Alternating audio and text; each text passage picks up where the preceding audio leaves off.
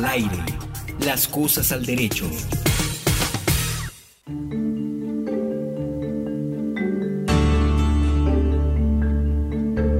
Saludamos muy especialmente a todos los oyentes de INSI Radio y de las cosas al derecho, nuevamente con una temática vigente de algún componente jurídico, pero de una manera ágil, dinámica y sofisticada.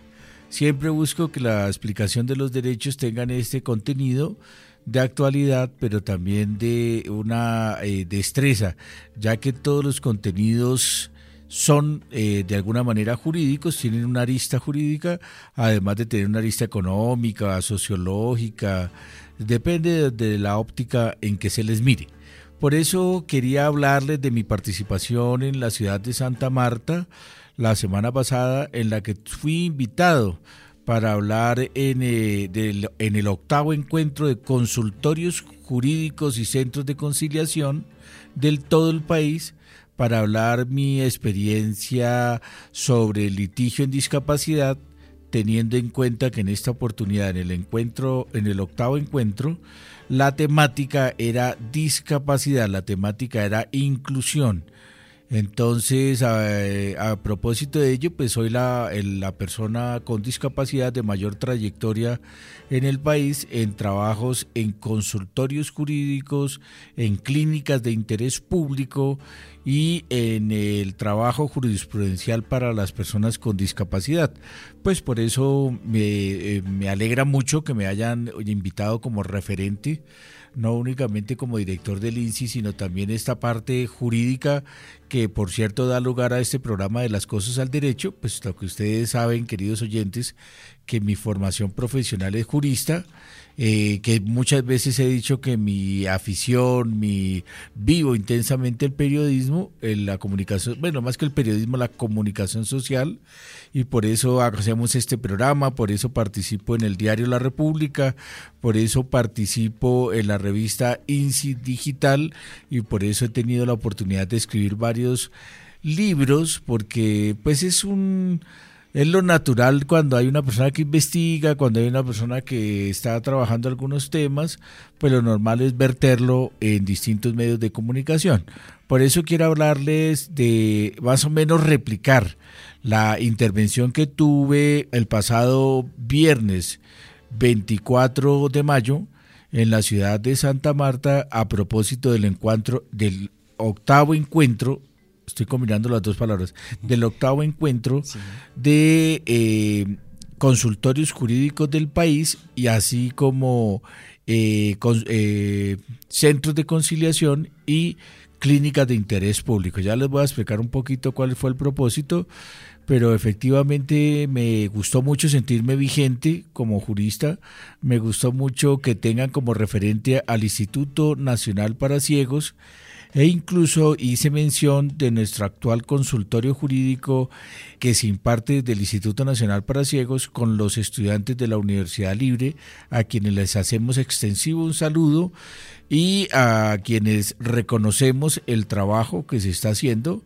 dando los méritos obviamente, y de hecho me encontré a la profesora Mabel, que coordina ya el tema del consultorio jurídico, y tuvimos la oportunidad de intercambiar algunas ideas.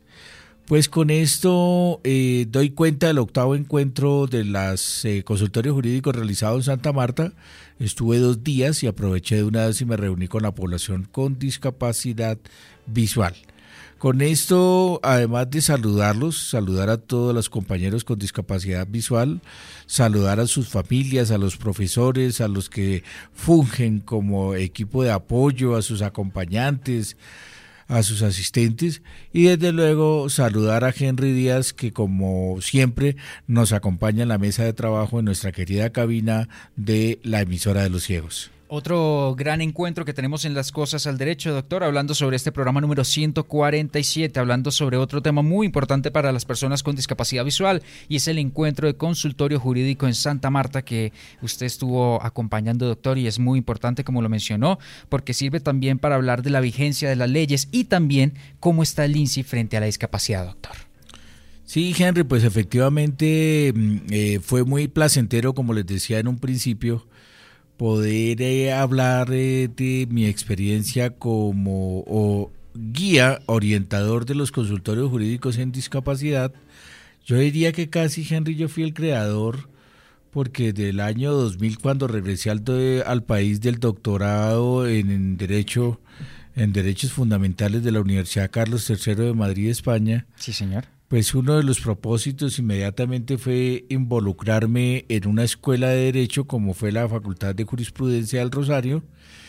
Y de hecho les comentaba, Henry, que en uno de mis inicios yo no quería únicamente encasillarme en discapacidad, para no constituirme o no volverme monotemático o no únicamente de reivindicar eh, los derechos de la discapacidad, sabiendo que yo la tengo, sino que hubiese querido eh, trabajar también, bueno, de hecho yo trabajo también otros temas, ¿no, gente? Yo, sí, señor. De hecho yo soy profesor de Derecho Constitucional, yo trabajo el test de igualdad, escribí un libro sobre Estado Social de Derecho y, y la igualdad, escribí un libro sobre educación inclusiva, escribí un libro sobre la convención, pero estos son los recorridos y las trayectorias, Henry, que, que desafortunadamente no, que afortunadamente Mm, eh, tienen un horizonte claro y yo trabajé desde la convención sobre, perdón, desde la tesis doctoral en España la necesidad de crear un instrumento internacional de protección de los derechos específico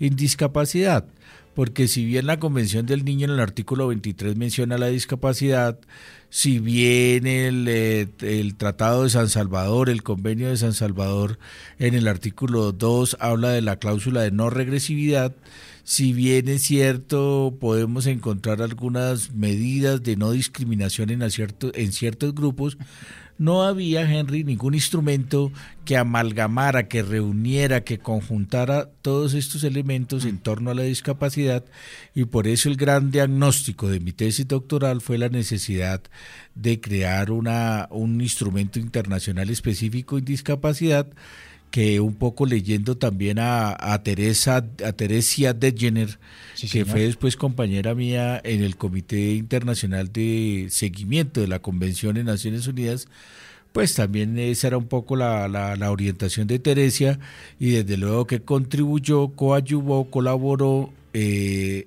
a que yo tomara esa misma orientación y en la tesis vertiera la teoría de que en el ámbito internacional, en el ámbito de Naciones Unidas, Colombia requería una convención internacional sobre los derechos de la discapacidad específico.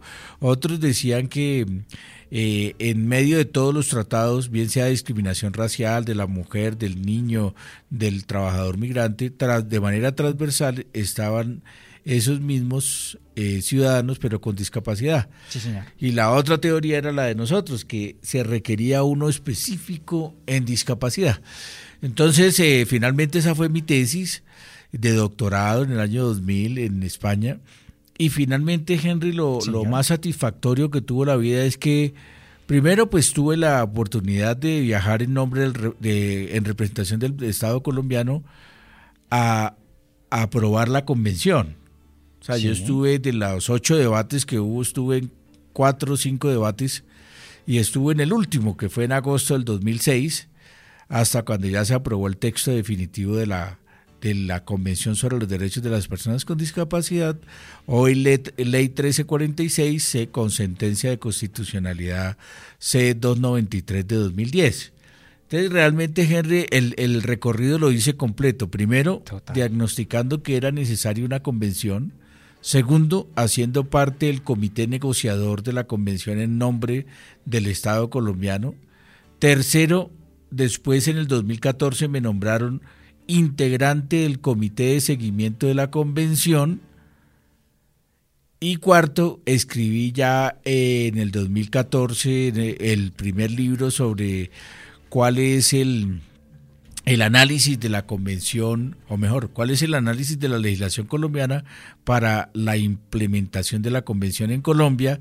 Todo, todo este estudio eh, convergió en el quinto punto, que sería la creación, cuando elaboré para el ministro del Interior Vargalleras la ley estatutaria de discapacidad 1618, es decir, que todo el estudio tuvo un impacto y ahora lo estamos recogiendo todos los que estamos trabajando en el sector Henry, puesto que el decreto 1421 de educación inclusiva, el 1421 del 2017, el 11, el 2011 de 2017, el decreto 1350 de las organizaciones, el decreto, todos estos decretos son fruto de la reglamentación de la ley estatutaria de discapacidad.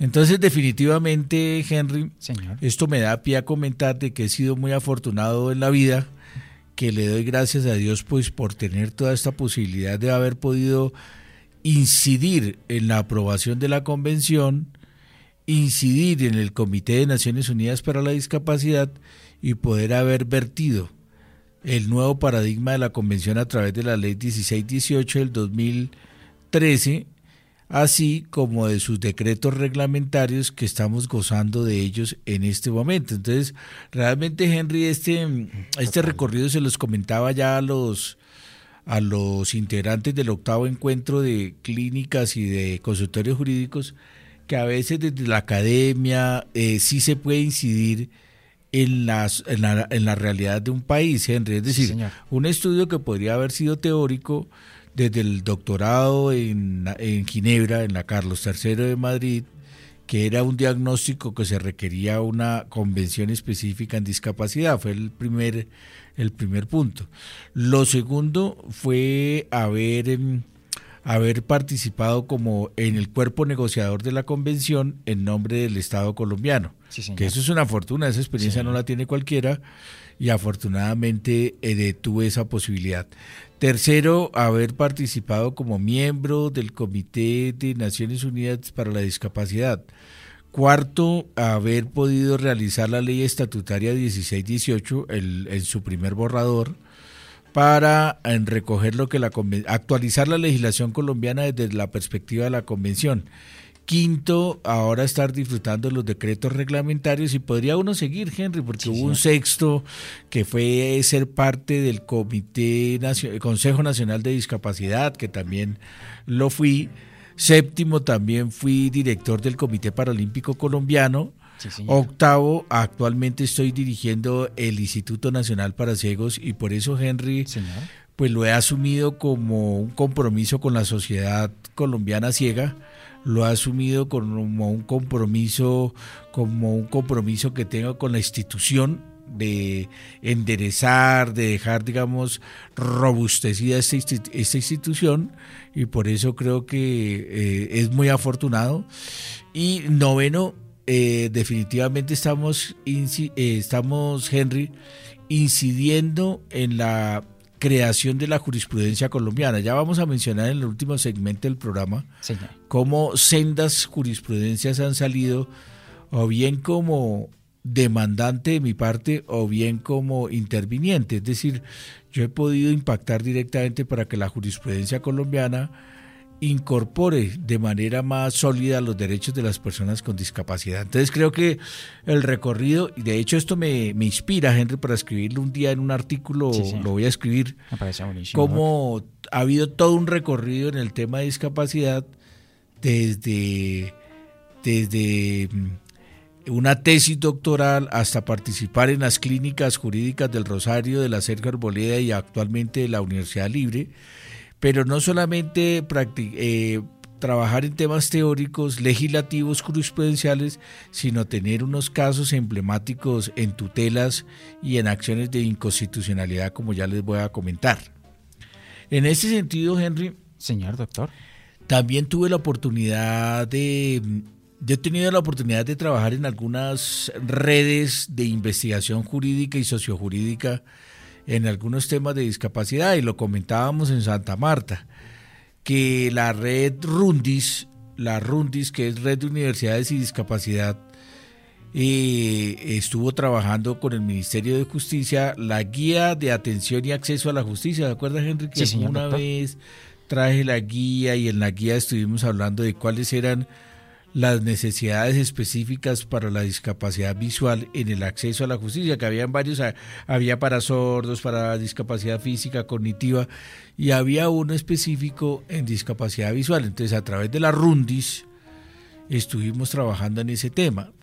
Posteriormente, estas Rundis me comentaban en Santa Marta, Henry, queridos ciberoyentes, que se transformó en la red Tejiendo Justicia y la red Tejiendo Justicia, que son de las clínicas de, de, los consultorios jurídicos, pues la idea es que se va a encargar como de inclusión, eh, grupos diferenciados y género. O sea, la idea es que ya no va a tener únicamente discapacidad, sino que va a abrir su espectro a diversidad, a, género y a grupos diferenciados.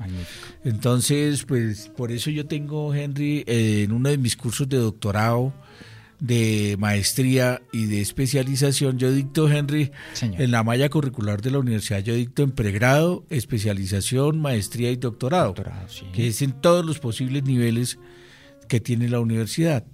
Entonces yo imparto Derecho Constitucional para pregrado, yo imparto grupos de especial protección para especialización y, maestría, e imparto un curso de... Eh, eh, como el enfoque jurídico de la discapacidad, que es un tema muy complejo en doctorado, pues ya a un nivel, digamos, de filosofía del derecho, a un nivel jurisprudencial muy alto, y por eso lo elevé a un curso de doctorado, pues para poder, uno, manejar el tema, y dos, poderles llevar a los estudiantes de derecho en nivel de doctorado, pues un tema ya de altísimo, altísimo nivel jurídico y componente jurisprudencial y legal. Entonces yo creo, Henry. Señor doctor. Y queridos ciberoyentes, que les damos un parte de un éxito rotundo, de que definitivamente el Instituto Nacional para Ciegos INSI se fajó, que yo como director del instituto tuve la oportunidad como jurista, como ciudadano activo, como eh, orientador de consultorios jurídicos y de clínicas de interés público, la verdad fue muy reconocido el trabajo que hemos venido haciendo. Y actualmente como orientadores y coadyuvantes del consultorio jurídico del INSI a través del convenio con la Universidad Libre, pues hemos sido muy exitosos en esta en este evento del octavo encuentro nacional de consultorios jurídicos en torno a la discapacidad en esta oportunidad, porque definitivamente lo que hemos dicho aquí, Henry. Señor doctor. La discapacidad, no voy a decir que esté de moda, pero sí se ha posicionado el tema de la discapacidad gracias a los cuatro spots televisivos del INSI, gracias a las reiteradas apariciones en televisión, gracias a las denuncias de vulneración de derechos de la discapacidad, gracias a las grandes campañas que ha hecho. Esta misma emisora INSI Radio, gracias a nuestro boletín, gracias a nuestra revista y en general a todas nuestras redes sociales que realmente después de cuatro o cinco años tanto llover, Henry, sobre un tema que definitivamente lo hemos eh, posicionado. Así que felicitarlos a ustedes como personas con discapacidad y a ustedes familiares y acompañantes y asistentes y Henry, felicitarlo a usted por acompañarme en este programa, por eh, contribuir al crecimiento de INSI Radio y por apropiarse de una temática tan interesante como es eh, la discapacidad y desde los periodistas sí que tienen un llamado ético a hacer la radio incluyente, el lenguaje incluyente, el lenguaje no discriminatorio, la no utilización de un lenguaje peyorativo. Eso sí que es importante y por eso, Henry, alabo la, el papel que están haciendo ustedes como periodistas, eh, inventando y apropiándose dentro de su discurso diario de un lenguaje apropiado, un tono adecuado, eh, una terminología que no sea discriminatoria, Henry. Doctor, es que es un trabajo con mucho compromiso, con entereza, con amor, sin descanso, haciendo pues un recorrido de discapacidad partido, como tal como usted lo mencionó desde una tesis doctoral que usted encabezó, doctor, y que se ha fundado y que se ha expandido de una forma positiva en toda Colombia, haciendo que el INSI sea el, medio oficial de la discapacidad. Y todo eso, doctor, es un trabajo muy importante que seguimos trabajando y que con entereza le agradezco, doctor, por confiar por nosotros, por confiar en este programa, por confiar en la emisora y también gracias gracias a todas esas personas que escuchan constantemente cada uno de nuestros contenidos, hechos con mucho amor, con dedicación, para resaltar la discapacidad visual en Colombia. Antes de ir a la pausa, Henry, de hecho nos ofrecieron de una universidad, yo creo que usted sabe cuál es, pero todavía no, voy a cantar la victoria, pero a raíz de un artículo que salió de un diplomado que creó una universidad aquí en Bogotá y que salió Javier Hernández Bonet y, Marina Granciela, salieron, bueno, en ese, toda una página del tiempo, nos acaban de proponer directamente el rector y el vicerrector y toda la gente que hiciéramos un diplomado de periodismo incluyente, lo estamos diseñando para que todo este repotenciamiento que ha tenido el Instituto Nacional para Ciegos en sus medios de comunicación lo podamos verter en la academia y poderlo así multiplicar. Es decir, la idea es saber cómo se hace una radio incluyente, cómo se hace una revista con eh, la encapsulación de las fotos y la descripción, un boletín que lo pueda, con textos accesibles, un video con audiodescripción, cómo se manejan las redes adecuadamente para que sean incluyentes, cómo una página debe ser accesible. Tal vez todo este recorrido que estamos teniendo lo vamos a verter junto con la academia para demostrarles, primero para multiplicarlo, para que otros también lo aprendan y también puedan seguir por este camino. Segundo, para demostrarles que definitivamente eh, el INSI le está haciendo una apuesta al lenguaje incluyente. Y tercero, Henry, pues porque realmente el reconocimiento del esfuerzo del INSI está trascendiendo fronteras y ya nos vienen a buscar no solamente para que los asesoremos y los guiemos, sino para que nosotros hagamos diplomados, cursos conjuntamente con ellos, tal, como ocurrió con eh, el Departamento Administrativo de la Función Pública, como ocurrió con la Procuraduría, con la que quiso hacer el lanzamiento oficial de la Ley 1712 en braille, y así podría seguir el listado de muchas entidades que han querido hacer trabajos conjuntos con el Instituto Nacional para Ciegos, ahora que se ve fuerte, que se ve erguido, que está cada vez más bonito y más sólido en el andamiaje institucional del Estado colombiano y en el dibujo y en el diseño institucional del país. Henry. Señor doctor. Pues con esto creo que pues, nos merecemos un sorbo de café, organizar los papeles y irnos a una pausa y volver ahora para seguir hablando de este tema. Estamos en las cosas del derecho. Recuerde que estamos en todas las redes sociales. Usted nos puede escribir a través de arroba insi-radio en Twitter, emisora Insi, nuestro fanpage de Facebook, como también nuestro Instagram, que es Insi Radio. Participe con nosotros a través también del numeral Las Cosas al Derecho, aquí en la radio incluyente Insi Radio.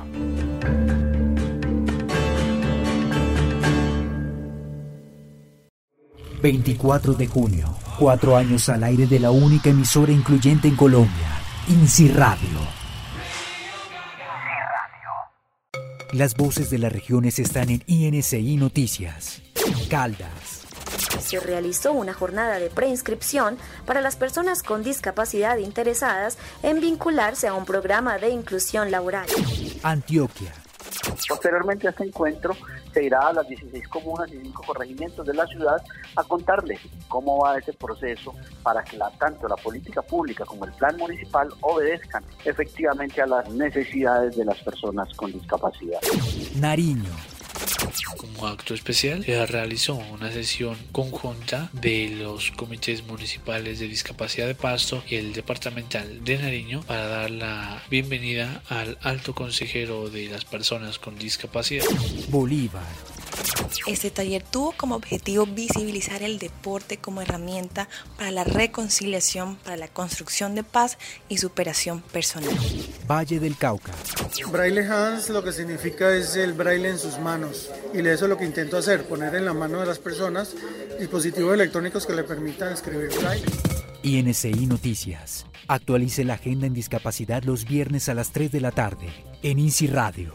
24 de junio. Cuatro años al aire de la única emisora incluyente en Colombia, INSI Radio. En INSI Radio, Carlos Parra Duzán, con las cosas al derecho.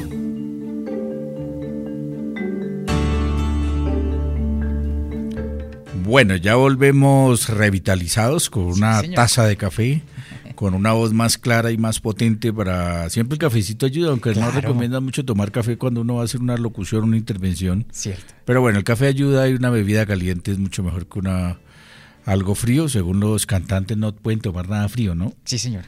Pues bueno, Henry, le comentábamos inicialmente cuando empezamos este programa número 147. Sí, señor, es correcto, doctor. El programa 147 de las cosas al derecho de que definitivamente eh, nos fue muy bien en Santa Marta en esa intervención de en el octavo encuentro de clínicas de interés público y de consultorios jurídicos, así como de centros de conciliación. En esta oportunidad la temática fue la discapacidad y por eso el lema o eslogan o era la discapacidad, no, la inclusión es un derecho, no es un privilegio. La inclusión es un derecho, no un privilegio. En esta oportunidad yo hice una intervención de tres puntos, que es un poquito la que quiero replicar, ya que no fue grabada ni transmitida desde Santa Marta, que fue en el, con la Universidad Magdalena, fue la organizadora. En esta oportunidad yo hablé de tres temas. El primero, cómo ha sido mi participación en las clínicas de interés público a través de la Universidad del Rosario, la Sergio Arboleda y ahora aquí con la Universidad Libre desde el Instituto Nacional para Ciegos. Lo segundo que se habló fue de cómo la legislación, la legislación colombiana, cómo contempla la discapacidad, que es el tema que a continuación vamos a abordar. Y el tercero, algunas tutelas o sentencias de constitucionalidad emblemáticas que he tenido la oportunidad, en las que he tenido la oportunidad de intervenir. Entonces, eh, voy a hablar del segundo tema, cómo se concibe la discapacidad desde la perspectiva de la legislación colombiana. Y es que, Henry. Señor doctor.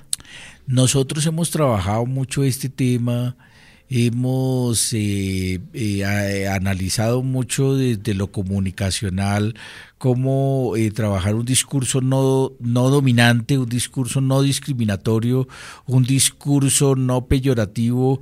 Y por eso incluso el año pasado en el tercero, segundo, no, no me acuerdo el número, en el encuentro de la Red Iberoamericana de Lucha contra la Discriminación en Cartagena, tuve la oportunidad de presentar, eh, hacer una presentación en cuanto al el lenguaje incluyente, el trabajo que está haciendo el Instituto Nacional para Ciegos, incluso con el decálogo del lenguaje incluyente y la no discriminación en la forma como nos expresamos con y hacia las personas con discapacidad, desde la emisora, desde la revista, desde el boletín, desde todos los eh, medios de comunicación y lo más importante, Henry, Señor y desde nuestra cotidianidad. Correcto. No, esto no es impostado, esto no podría ser solamente por eh, ser políticamente correcto, no es únicamente con el propósito que ustedes que nos escuchan eh, nos oigan con un lenguaje adecuado. No es por utilizar eufemismos, sino por el contrario, es con el firme propósito de que tenemos la convicción de utilizar un lenguaje incluyente. Por eso antes de hablar de cómo el estudio que hice con la Procuraduría General de la Nación, en el cual me dediqué a hacer un barrido de cómo la legislación colombiana contempla a la población con discapacidad, que ya se los voy a describir someramente para no agotarlos, sí eh, tenemos una muestra de cómo el Instituto Nacional para Ciegos procura, coayuva y contribuye con un lenguaje incluyente, con un lenguaje no discriminatorio y con un lenguaje que ustedes se sientan bien tratados, con un interlocutor válido, con un interlocutor que eh, valora sus capacidades y por eso hicimos desde la Casa de los Ciegos este video del lenguaje incluyente, ¿no, Henry? Sí, señor doctor, es que es para eso también, para incentivar a esta participación, utilizar un lenguaje ameno y amable, que no sea hiriente, sobre todo como lo dice el doctor, que sea cotidiano no impuesto, que sea que fluya, que fluya constantemente y para eso estamos trabajando por todos estos medios, doctor. Bueno, Henry, pues escuchémoslo. Por favor, aquí en la radio Inci Radio.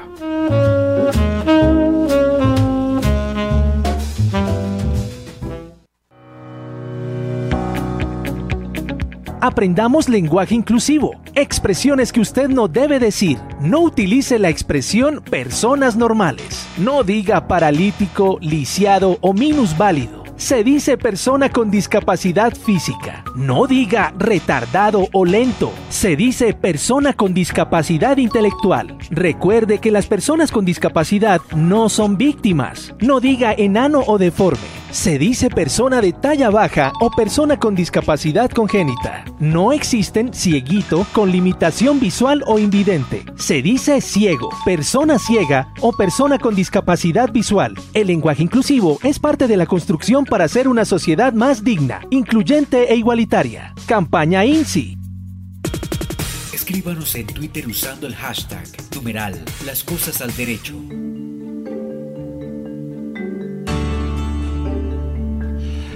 Pues muy bien, escuchábamos la voz de Juan Carlos Rodríguez, que está en este momento, es hijo de esta emisora, pero ahora está en una función especial con el Centro Audiovisual para Ciegos, con audiodescripción, que es un trabajo interesantísimo para difundir a través de otros canales eh, estos mismos mensajes, pero más, pues qué diríamos yo, como más eh, modernos, digamos, por redes sociales y que le pueda llegar a la población que ve para hacer justamente nuestras campañas de capacitación, nuestras campañas de eh, que estamos haciendo y poder incidir mayormente en la población colombiana.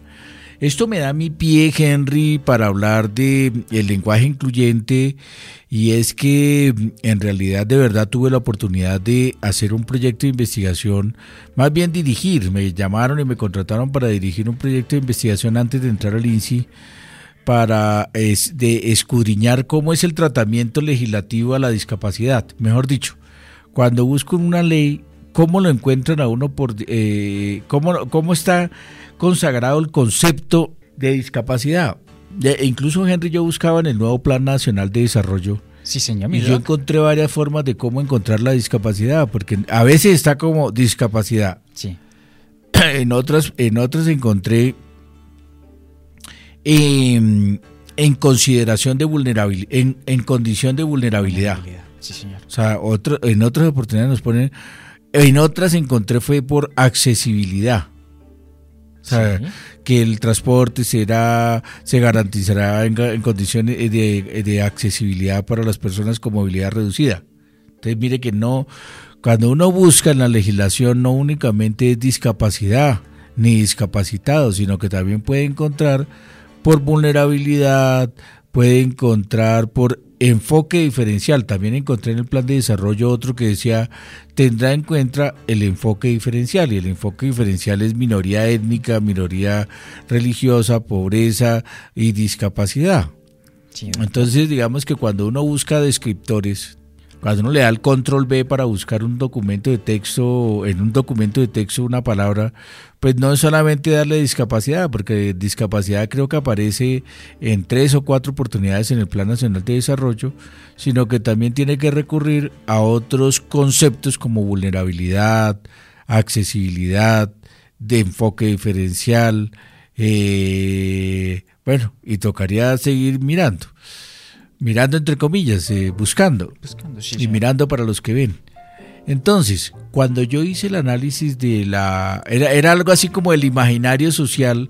¿Cuál es el imaginario social de la discapacidad en la legislación colombiana? Es decir, ¿cómo nos imaginan las personas o los, el legislador o los jueces cuando uno busca la eh, discapacidad o acepciones acepciones al término discapacidad. Es como si yo digo, ¿cómo buscan Henry de cómo ven a la gente de Santander? ¿Usted no es de Santander? Sí, señor doctor. Eso, entonces, que son agresivos o sí, que si son eh, eh, con mucho carácter o que eh, a eso mismo me refiero. ¿Cuál es como el imaginario que tiene la sociedad colombiana al revisar la legislación? Es decir, no porque haya un escrito que los ciegos son así, así, no, no, no cómo nos, cómo nos eh, eh, describen o cómo, no, cómo quedamos consagrados en las normas. Y es curiosísimo porque yo encontré muchas perlas, Henry, cómo nos consagra en, en la norma. Porque, por ejemplo, definitivamente resaltan mucho lo que no tenemos, resaltan mucho la discapacidad. Por ejemplo, para, eh, socialmente, el término que se acuña en la legislación, en la, en la 16-18, es discapacidad.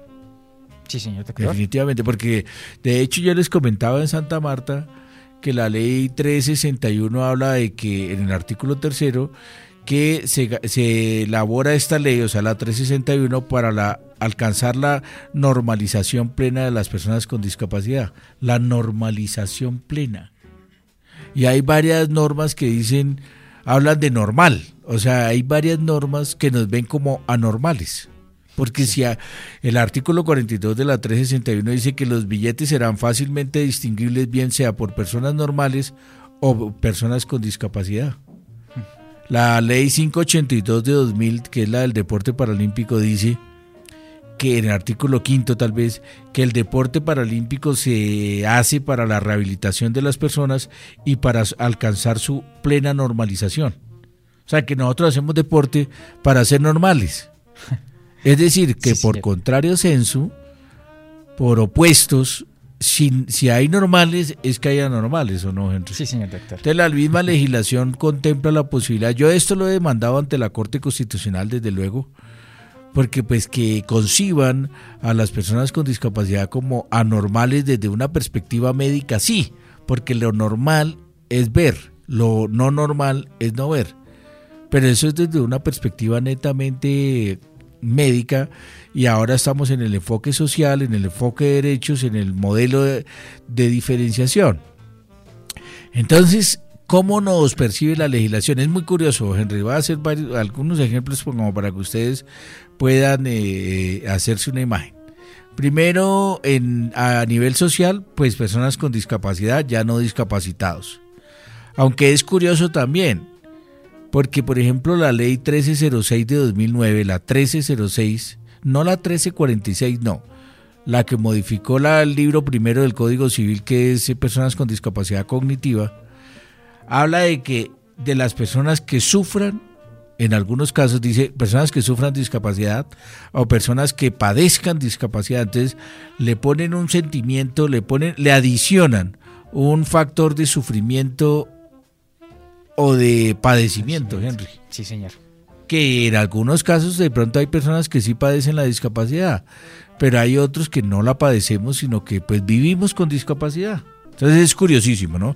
Incluso la misma ley 1309 del 2009 habla de discapacidad severa y discapacidad relativa cuando realmente la graduación, la no existe una medición de discapacidad, no existe usted tiene 30 o 40 o 50 o 60 de discapacidad, lo que existe es la medición de la invalidez para efectos pensionales y laborales. Entonces es muy curioso que la legislación colombiana quiera medir o graduar los niveles de discapacidad y que en el imaginario social la sociedad, las personas piensen que sufrimos o padecemos discapacidad. Eso es el primer punto. El segundo punto, Henry, Señor es el tema de que a nivel laboral, como ya lo había adelantado, eh, la Junta Calificadora de Invalidez no califica la discapacidad, sino dice, venga, para usted realizar su trabajo, su oficio, quedó en silla de ruedas, quedó ciego, quedó con tal dificultad, perdió una mano, le hace una medición para saber cuánto perdió de fuerza laboral y ahí sí es, ya no se llama discapacidad. ¿Se acuerda, gente? Ahora se llama invalidez. invalidez, sí, señor.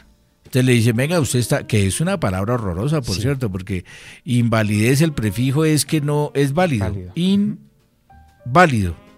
O sea, usted cuando le dice, oiga, este cheque es inválido, ¿Qué quiere decir, Henry? No sirve, doctor. Pues que no tiene ninguna validez, hemos dicho que es un cheque chimbo, como dicen vulgarmente. Exacto. Entonces, a nivel laboral, lo que le dicen al, mismo, a la misma persona ciega, ah, no, usted ya no es persona con discapacidad, ahora usted es inválido. Inválido, inválido que no tiene validez para efectos laborales y así está en, la, en el convenio 159 de la OIT y en los convenios para determinar la pérdida de, capacidad laboral y el certificado de invalidez o el, carnet de invalidez de, de 50% para arriba, ¿no? Sí, señor doctor. Para efectos penales, Henry, y en algunos casos, entonces ya no es discapacidad ni es invalidez. Ahora para efectos penales es inimputable. O sea que no se le puede imputar imputar la comisión de un delito porque no tuvo la culpa. Por ejemplo, si es un interdicto mental, como ya ha pasado, que mata a algún familiar o que eh, no lo pueden controlar y, está agresivo, esa persona jurídicamente no se le puede judicializar, no se le puede como, no es responsable ante el Código Penal, porque es un inimputable.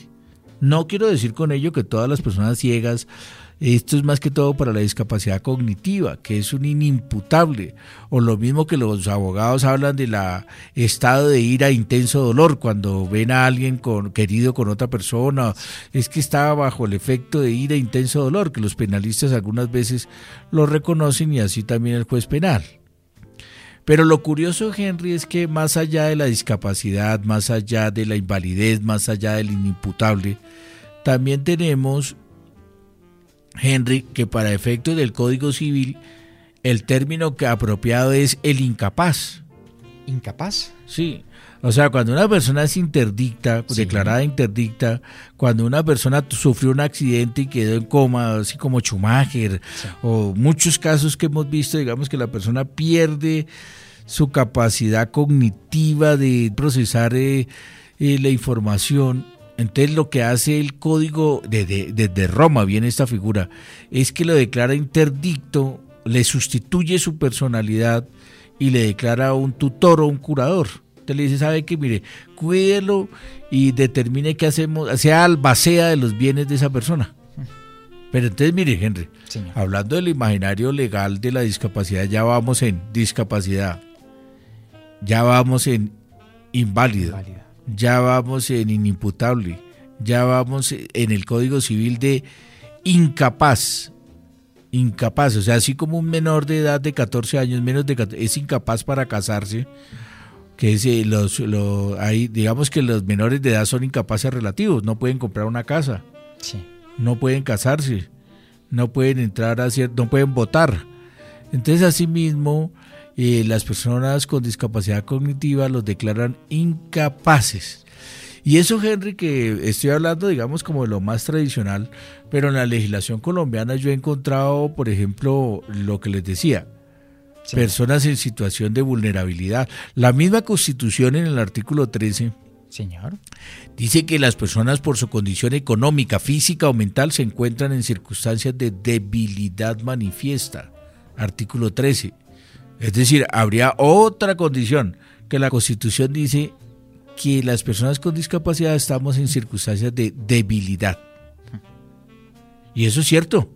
Si hay una mayor debilidad en las personas pobres en las personas con y las personas con discapacidad. Entonces, realmente si uno mira el entramado normativo colombiano, el tratamiento que le da a la discapacidad es, es duro. Incluso en la misma Constitución, Henry y queridos oyentes, se encuentra disminuidos y hasta hace poco tuvimos retardados mentales y hasta hace poco tuvimos impedidos y hasta hace poco tuvimos el término de lisiado. Por eso, Henry, eh, hemos hecho un trabajo muy interesante en dignificar el tratamiento conceptual de la discapacidad. Por eso incluso atacamos esos términos de limitado, limitado visual, eso lo atacamos progresivamente para ir llegando a acuñar un concepto digno, un concepto eh, al que se nos refiera a nosotros con altura, porque hemos venido siendo disminuidos, prefijo dis, o sea, menos con nuestra capacidad disminuida. Hemos venido siendo, eh, los otros hablan de minusválidos, eso fue un término que también se acuñó, minusválidos, inválidos. ¿Se acuerda, Henry, que alguna vez hablamos del concepto handicap? Sí, señor. Yo no sé si usted se acuerda que lo leímos. Creo que es un concepto de origen francés, Henry. Sí. Pero handicap significa el, la persona que tiene la cachucha en la mano.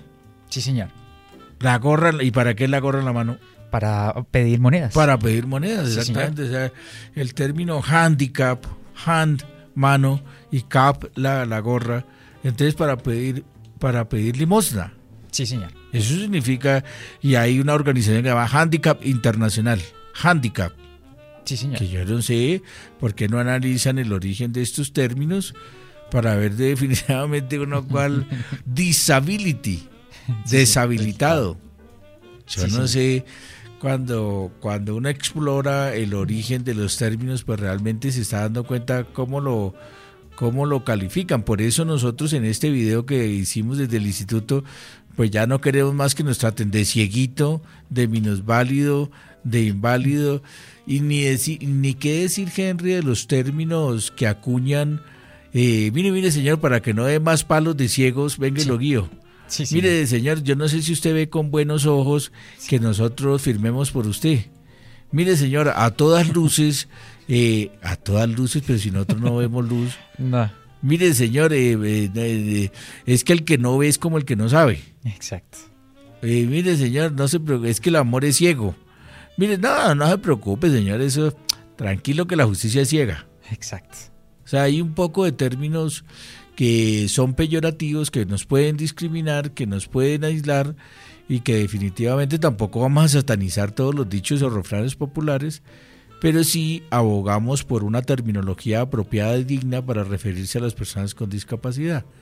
Entonces, Henry, por eso hemos acuñado el término discapacidad, por eso demandamos la terminología poco apropiada que en alguna vez se utilizó aquí en el INSI, que persona con limitación, eso no existe. No, exacto. Existe persona con discapacidad y la Corte Constitucional así lo entendió en la sentencia C, 4, C de Constitucionalidad 458 del 2015 y en una sentencia interpretativa en la cual intervenimos, obligó a que el término apropiado, ¿cuál es? Persona con discapacidad. discapacidad. Sí, señor. Entonces, desde el 2015, afortunadamente, Gloria Estela Ortiz, la magistrada, así lo entendió, y donde se encuentre la palabra discapacitado, impedido, inválido, retrasado, lisiado, se entenderá que se refiere a personas con discapacidad. Bueno, la Corte dijo personas en situación de discapacidad, pero no vamos a entrar en esa discusión por el día de hoy.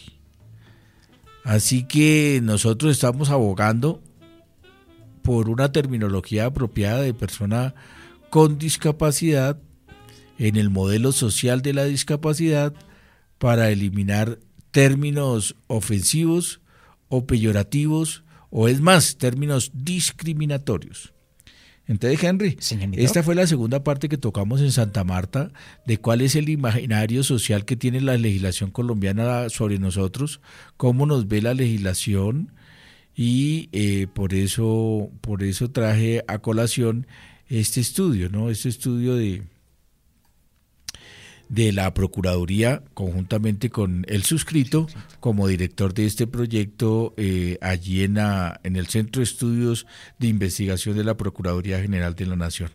Pues con esto, Henry, daríamos terminación al segundo segmento para venir ya con los casos emblemáticos y comentarles alguna, alguna jurisprudencia apropiada de discapacidad que he tenido la oportunidad de trabajar, que se las quisiera compartir a ustedes en este programa de las cosas al derecho hoy desde el Instituto Nacional para Ciegos, compartiéndole la conferencia que hicimos en la ciudad de Santa Marta en el marco del octavo encuentro de clínicas y centros de conciliación del Estado colombiano. Recuerde que también tenemos una línea habilitada para que se comunique con nosotros cuando desee a través del 316-528-1236. 316-528-1236 es la línea celular de la radio incluyente INSI Radio. Usted hace parte de este programa tan importante que habla de las leyes en Colombia, es las cosas al derecho con el doctor Carlos Parra Hacemos esta pequeña pausa, doctor, y ya regresamos con más en la radio incluyente INSI Radio.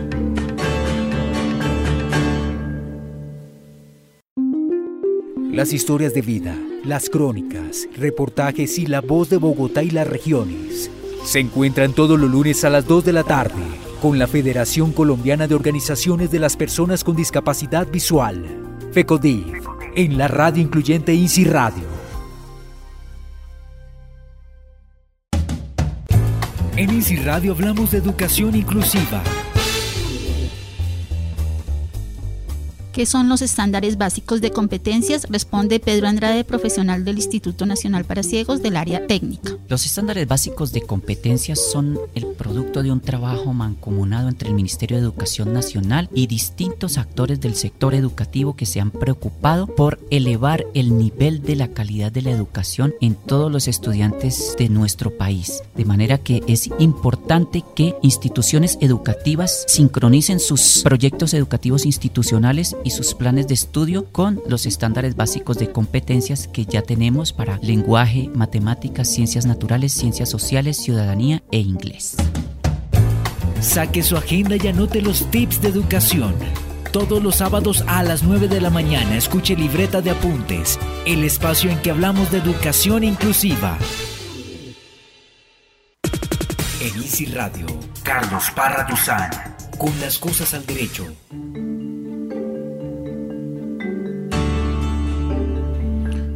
Bueno, volvemos al último segmento de este programa un poco, un poco pesado en, el, en el, la terminología jurídica, pero como siempre, Henry, hemos tratado de, de suavizarlo, de desmenuzarlo, de aclararlo, de volverlo un poco más entendible para la audiencia que no tiene estudios jurídicos, pero desde luego que nos atañe la, la, la temática por el del concepto de discapacidad.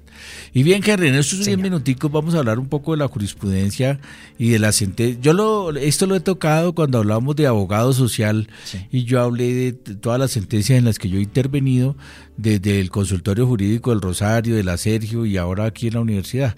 Pero quería comentarles que uno de mis primeros intervenciones, donde, cuando me fogué en el 2002, 2003, fue contra el Código Civil que demandé unos eh, términos peyorativos para las personas con discapacidad cognitiva como mentecatos, loco, furiosos e idiotas, que de esa manera el Código Civil en algunos artículos se refería y por eso la Corte Constitucional así lo entendió y los declaró inconstitucional, expulsándolos del mundo jurídico a través de la sentencia C de constitucionalidad 478 de 2003. Correcto. En esta sentencia el Código Civil declaró como ofensivos los términos mentecato, loco, furioso e idiota. Es decir, yo siempre, Henry, he querido como buscar la dignificación de la terminología apropiada para las personas con discapacidad. Por eso ha sido como mi afán de demandar lo de normal o anormal, y en este caso locos, furiosos, mentecatos, idiotas, y en esta sentencia, como si van a notar ustedes allá en braille, C de constitucionalidad, guion 478 de 2003. Incluso en la otra sentencia, Henry, que fue muy paradójica, esta, esta es para que nos regamos un poquito. En la sentencia T de tutela 487 de 2003, T de tutela 487 de 2003, que el accionante o el tutela, el, el, quien presentó la tutela fui yo. Yo pedí que las elecciones vinieran en braille, porque resulta que las elecciones de 2002 no aparecieron en braille cuando ya íbamos como ocho años con, tarjetas electorales en braille. Y hubo dos cosas paradójicas, Henry. La Corte me dio la razón y ordenó que las elecciones fueran en, con tarjetón en braille. Pero ya habían pasado las elecciones, Henry. No, Entonces me quedó para enmarcar. Pero igual quedó ahí. Y lo segundo eh, de esta tutela que se ganó para obligar a que el Estado colombiano a través de la registraduría y el INSI hicieran las tarjetas en braille es que adivina ahora quién le toca cumplir la tutela. A mí mismo. Ah, o sea, yo puse la tutela y ahora quien debe garantizar que la, tarjeta electoral sea en braille eh, soy yo. o sea, en esa época la puse yo como ciudadano y ahora la tengo que cumplir yo como director del INSI. Qué curioso, ¿no? Sí. Cómo la vida lo pone a veces de un lado pero claro, lo hacemos con todo cariño, con toda dedicación y sobre todo con algo, con toda responsabilidad. Correcto, doctor.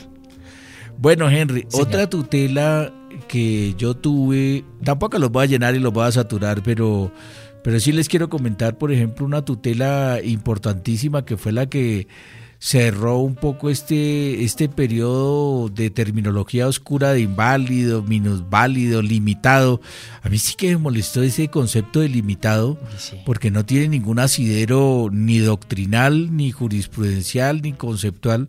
No hay personas con limitación, eso, eso no, no dejemos la tontería son, y ese limitados visuales, aquí nos hemos encontrado con muchos videos y nos ha tocado eliminar todo ese material. La Corte Constitucional en su real sabiduría, en su real saber, en la sentencia C 458 de 2015, por fin dijo, donde en, la, en cualquier ley que se encuentre terminología peyorativa o no apropiada, se entenderá que se refiere a las personas con discapacidad. Es decir, la Corte no derogó, no quitó de esas leyes el término, sino es una sentencia, lo que llaman los, los juristas, lo que llamamos interpretativa. Es que, eh, es decir, si usted encuentra en una ley, Henry, señor doctor, eh, eh, que diga persona minusválida, usted debe entender que se refiere a personas con discapacidad. Sí, señor. Que fue lo gran importante, por eso yo hablaba con la doctora Gloria Estela Ortiz, la magistrada, y le, menos mal yo intervine en esta sentencia y la Corte Constitucional afortunadamente nos dio la razón. De otro lado, Henry. Señor No es sentencia, pero tuvimos la oportunidad de incidir en la aprobación de la única ley estatutaria de discapacidad, la ley 1618 de 2013. Y afortunadamente, Henry, yo ya venía luchando, eh, duró 10 años esta lucha. Por fin se aprobó la ley, la ley antidiscriminación en Colombia. Eh, fue desafortunado en un principio porque la ley, y eso les comenté en Santa Marta, la ley antidiscriminación, la 1482 de 2011, Henry, no discriminó a las personas con discapacidad. O sea, quedó, será discriminatorio las conductas que se tengan en contra de, las personas por su condición racial, por su eh, minorías religiosas, por su origen nacional, y el tipo penal quedó cerrado y no mencionó discapacidad. No. O sea, la, la primera ley antidiscriminación la 1482 de 2011, literalmente nos discriminó. Y tocó hacer todo un trabajo de incidencia y, una demanda, me tocó a mí, eh, yo no conocía esa demanda, demanda de inconstitucionalidad por omisión, tocó meter una demanda porque omitieron vincular a las personas con discapacidad como sujetos pasivos y afortunadamente la ley 1752 1752 de 2015 de 2015, de 2014, bueno, 2015, enmendó el error y afortunadamente ahora ya quedamos como víctimas del tipo penal de discriminación u hostigamiento. Discriminación u hostigamiento. Es decir, la nueva ley, Henry, ayúdeme a buscarla ahí, la, la ley 1752, en, eh, en, en el tipo penal de discriminación de manera literal, de manera taxativa, de manera expresa, menciona la discapacidad. Es decir, la nueva ley antidiscriminación ya corrigió el error y no nos discriminó. Ahora sí habla de personas con discapacidad. Esta ley del año 2015, Doc. 2015, sí, señor. Sí, señor. El artículo 2 dice, modifíquese el artículo 3 la ley 1482 de 2011, el cual quedará así. Artículo 3 el Código Penal tendrá un artículo 134A el, del siguiente tenor. Artículo 134A, actos de discriminación, el que arbitrariamente impida, obstruya o restrinja el pleno ejercicio de los derechos de las personas con razón de su raza, nacionalidad, sexo u orientación sexual, discapacidad. Ahí está. Sí, señor. Discapacidad. ¿Y qué más Correcto y razones de discriminación, incurrirá en prisión de 12 a 36 meses y multa de 10 a 15 salarios mínimos legales mensuales vigentes. Y mire que tuvimos otro logro, Henry. Señor y, discapacidad y otras razones de discriminación o y razones de discriminación. O sea, quedó el tipo penal abierto. Sí, señor. O sea, si, hay, si a alguien lo discriminan como al viejo José allá en Medellín por campesino o por viejo, no está en este listado, no está. Pero como el tipo quedó abierto, el tipo penal. Penal. Entonces dice, y razón, y otras razones de discriminación. Entonces también es muy afortunado y logramos desde clínicas de interés público, desde consultorios jurídicos, incidir en la creación de la ley. Hicimos la 16, 16 18, hicimos esta ley 1752. Y por último, Henry, el año pasado, Henry, logramos incidir en una sentencia un poco dura o una temática fuerte que es el tema de la sentencia SU, sentencia de unificación 096 de 2018. El problema, Henry, fue que a una mujer se le aprobó eh, la realización de su aborto. Pero no porque corriera peligro ella, sino porque eh, en una de las causales de aborto, Henry, y queridos oyentes, es que el nacituro, el que está por nacer, tenga graves malformaciones inviables con la vida, inviables, Con, que sean inviables, que no sean compatibles con la vida. Pero esta señora parece que iba a tener un hijo ciego. Y la corte le autorizó a abortar pero la discapacidad, claro, esto es un tema ya científico, es un tema más complejo, pero al parecer la discapacidad del nacituro no era inviable con la vida. Entonces abrió una puerta tenebrosa, abrió una puerta terrible la Corte Constitucional en la sentencia SU 096 de 2018, porque ahora no sabemos los jueces por qué, por qué tipo de discapacidad pueden autorizar a la madre a abortar y pareciera ser que se nos puede cerrar un poco la posibilidad de vivir por tener discapacidad. Esto va a tener que ser reglamentado, gente, es un tema delicadísimo.